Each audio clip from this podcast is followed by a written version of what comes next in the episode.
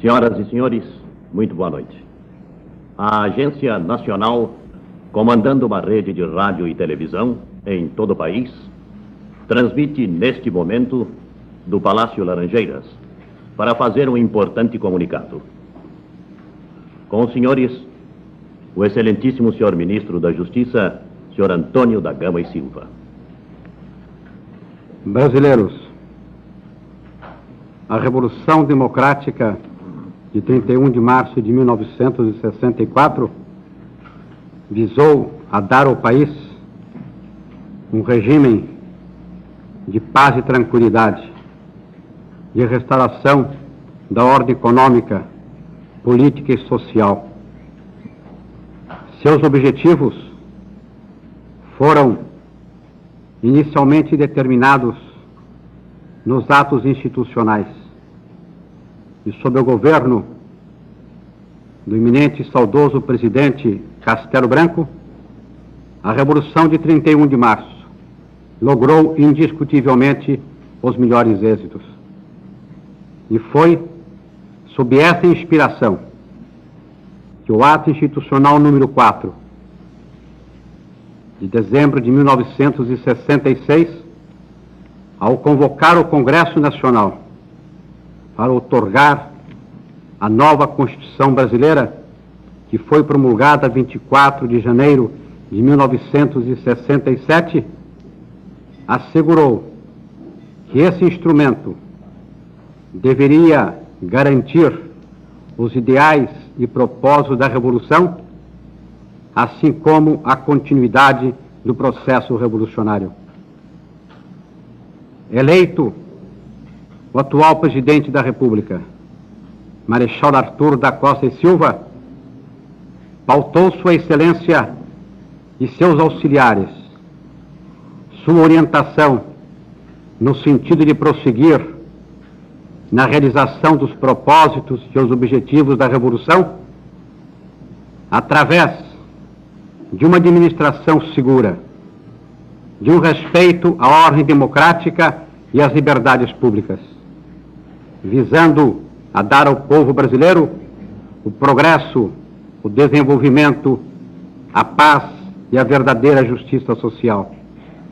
Ninguém pode contestar, portanto, que a Revolução de Março de 1964 trouxe indiscutíveis benefícios morais e materiais para o Brasil.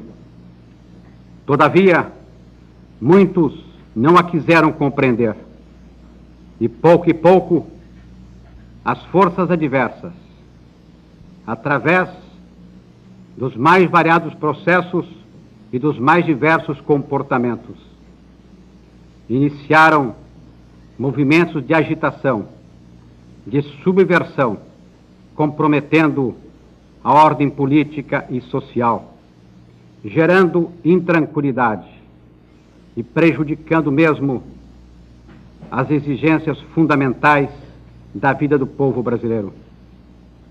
Nesses últimos meses, as agitações se ampliaram. A guerra revolucionária se iniciou. Dos mais diferentes setores partiram os comprometidos com o regime deposto para combater a revolução.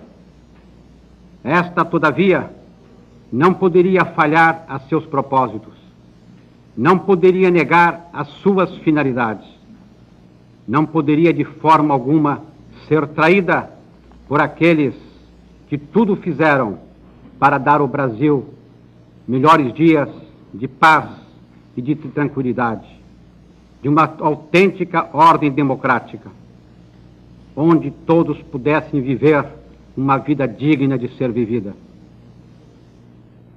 Mais recentemente, Outros fatos envolvendo mesmo as áreas políticas passaram a prejudicar sensivelmente a vida do país numa série de fatos atentatórios aos direitos individuais, à paz e tranquilidade públicas e ameaçando com seu procedimento as próprias garantias que a Revolução reservou para o povo brasileiro. Tais fatos criaram um clima de preocupação constante do governo da República. Várias fontes de informações testemunham inequivocamente que a guerra revolucionária, que os atos de subversão iam crescendo cada vez mais, até atingir mesmo o próprio Parlamento Nacional, através do comportamento de membros do partido do governo que tinham a responsabilidade de defender no Congresso Nacional a Revolução de Março de 1964, gerando assim esse clima de intranquilidade, esse ambiente de desassossego. O governo da República não poderia de forma alguma falhar a seus compromissos e a seus deveres para com a nação, se não procurasse resguardar, de qualquer maneira, ainda que com grandes sacrifícios, aquele regime de paz, de tranquilidade, de desenvolvimento econômico, social e cultural, que eram, entre outros, os propósitos da Revolução de 31 de março. Em face dos últimos acontecimentos que são públicos e notórios, atingindo os mais variados setores da vida nacional. Sua Excelência, o senhor Presidente da República, reuniu hoje o Conselho de Segurança Nacional para que fosse adotada uma relevante decisão: preservar e salvaguardar, defender os ideais da Revolução de Março de 1964. Durante horas a fio, os membros deste Conselho, sob a presidência de Sua Excelência, analisaram todos os fatos que há meses vinham sendo analisados por outros órgãos do governo e pelo próprio Conselho, verificando desta maneira a necessidade imperiosa na defesa dos interesses superiores da nação e do povo brasileiro de adotar medidas, na verdade de caráter excepcionais, mas que têm por finalidade cumprir o dever a que nos impusemos como elementos da Revolução de 31 de março. E é assim que Sua Excelência, o senhor Presidente da República, após ter ouvido os membros do Conselho de Segurança Nacional, resolveu baixar um ato institucional que tem como finalidade fundamental preservar a Revolução de Março de 1964, a fim de que possamos, saneando esse clima de intranquilidade que gera a desconfiança, o desconforto e procura de qualquer forma atingir o regime que de, precisamos defender, baixar um ato institucional. Este ato institucional dá ao governo da República os meios necessários e os instrumentos legais adequados para, assegurando a ordem e a tranquilidade, realizar os propósitos e os fins da Revolução de Março de 1964. Este ato, que nesse instante acaba de ser promulgado e que já se encontra em vigor, será nesse instante dado ao conhecimento de todo o povo brasileiro. E pode o povo brasileiro estar certo de que, assim agindo, uma única inspiração guiou ao eminente chefe da nação, a defesa dos superiores interesses do povo brasileiro. O ato editado pelo chefe do governo, com o referendo de todo o ministério, está concebido nos seguintes termos.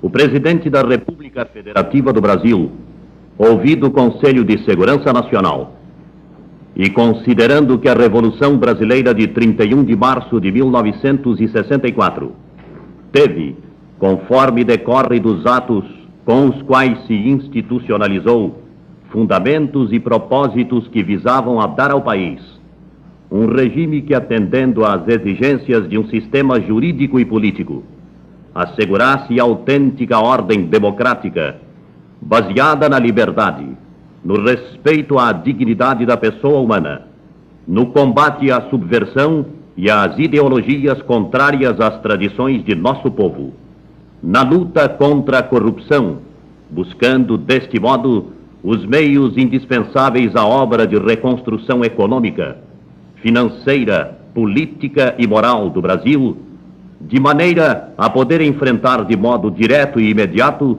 os graves e urgentes problemas de que dependem a restauração da ordem interna e do prestígio internacional da nossa pátria.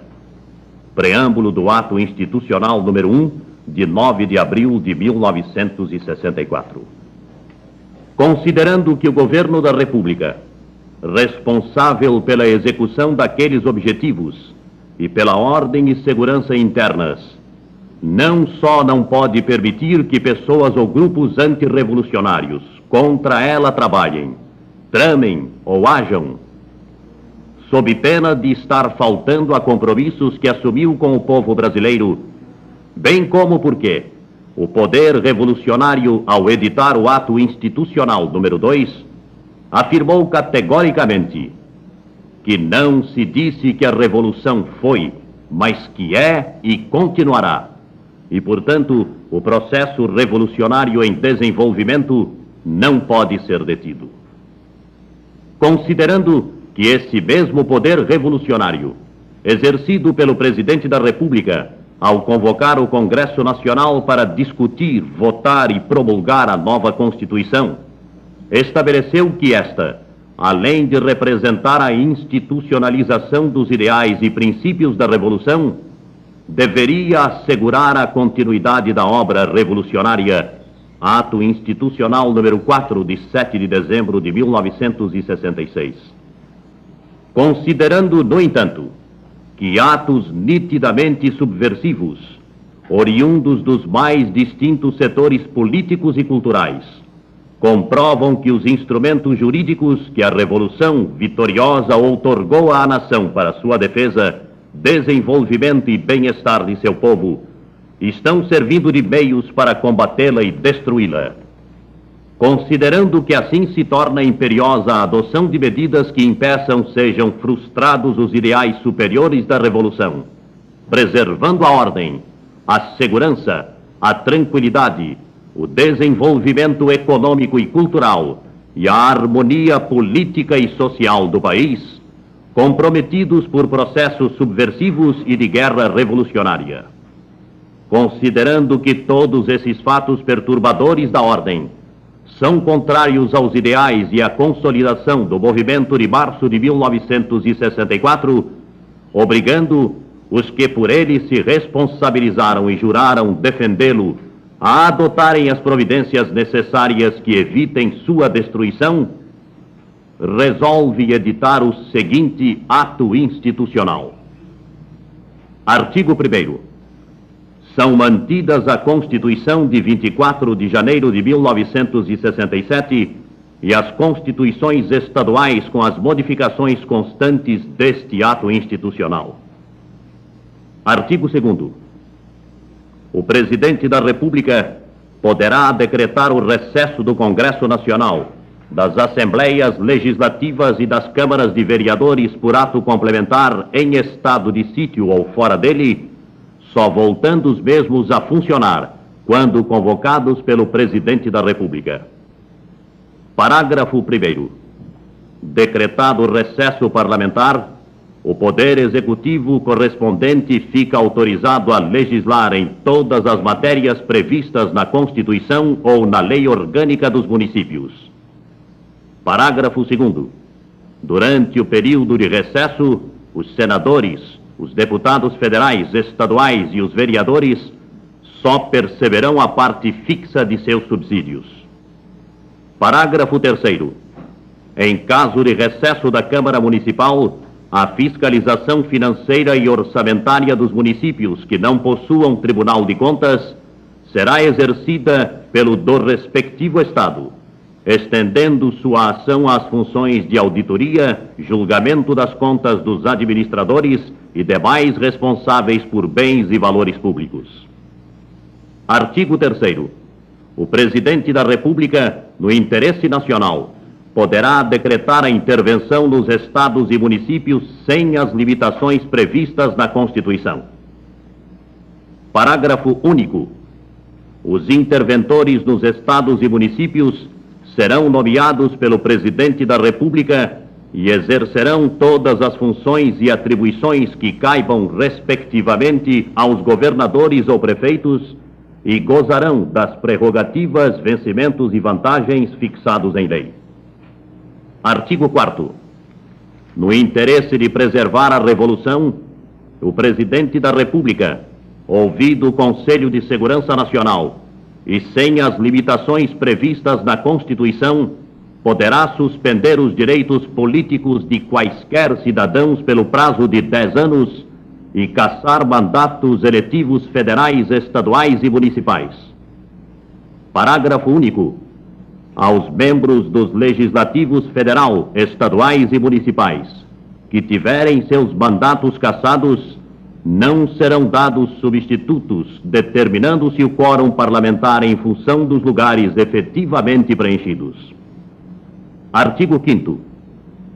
A suspensão dos direitos políticos com base neste ato importa simultaneamente em: primeiro, cessação de privilégio de foro por prerrogativa de função. Segundo, suspensão do direito de votar e de ser votado nas eleições sindicais. Terceiro, proibição de atividades ou manifestação sobre assunto de natureza política. Quarto, aplicação, quando necessária, das seguintes medidas de segurança: A. Liberdade vigiada. B. Proibição de frequentar determinados lugares. C domicílio determinado. Parágrafo 1. O ato que decretar a suspensão dos direitos políticos poderá fixar restrições ou proibições relativamente ao exercício de quaisquer outros direitos públicos ou privados. Parágrafo 2. As medidas de segurança de que trata o item 4 deste artigo serão aplicadas pelo ministro do Estado da Justiça defesa à apreciação de seu ato pelo Poder Judiciário. Artigo 6. Ficam suspensas as garantias constitucionais ou legais de vitaliciedade, inamovibilidade e estabilidade, bem como a de exercício em funções por prazo certo. Parágrafo 1. O Presidente da República poderá, mediante decreto, demitir, remover, aposentar, ou pôr em disponibilidade quaisquer titulares das garantias referidas neste artigo, assim como empregados de autarquias, empresas públicas ou sociedades de economia mista, e demitir, transferir para reserva ou reformar militares ou membros das polícias militares, assegurados, quando for o caso, os vencimentos e vantagens proporcionais ao tempo de serviço. Parágrafo 2 o disposto neste artigo e seu parágrafo primeiro aplica-se também nos estados, municípios, Distrito Federal e territórios. Artigo 7 o Presidente da República, em qualquer dos casos previstos na Constituição, poderá decretar o estado de sítio e prorrogá-lo, fixando o respectivo prazo. Parágrafo único. Em caso de recesso do Congresso Nacional, fica dispensada a exigência contida no parágrafo 1 do artigo 153 da Constituição. Artigo 8. O Presidente da República poderá, após investigação, decretar o confisco de bens de todos quantos tenham enriquecido ilicitamente no exercício de cargo ou função pública, inclusive de autarquias, empresas públicas e sociedades de economia mista sem prejuízo das sanções penais cabíveis. Parágrafo único. Provada a legitimidade da aquisição dos bens, far-se-á a sua restituição. Artigo 9. O Presidente da República poderá baixar atos complementares para a execução deste ato institucional, bem como adotar, se necessário, a defesa da Revolução, as medidas previstas nas alíneas D e E do parágrafo 2 do artigo 152 da Constituição. Artigo 10.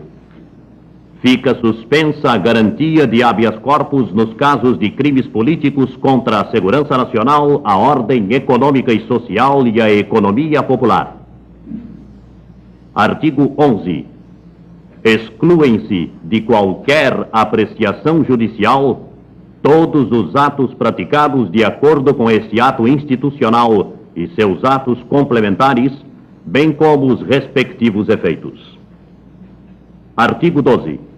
O presente ato institucional entra em vigor nesta data, revogadas as disposições em contrário.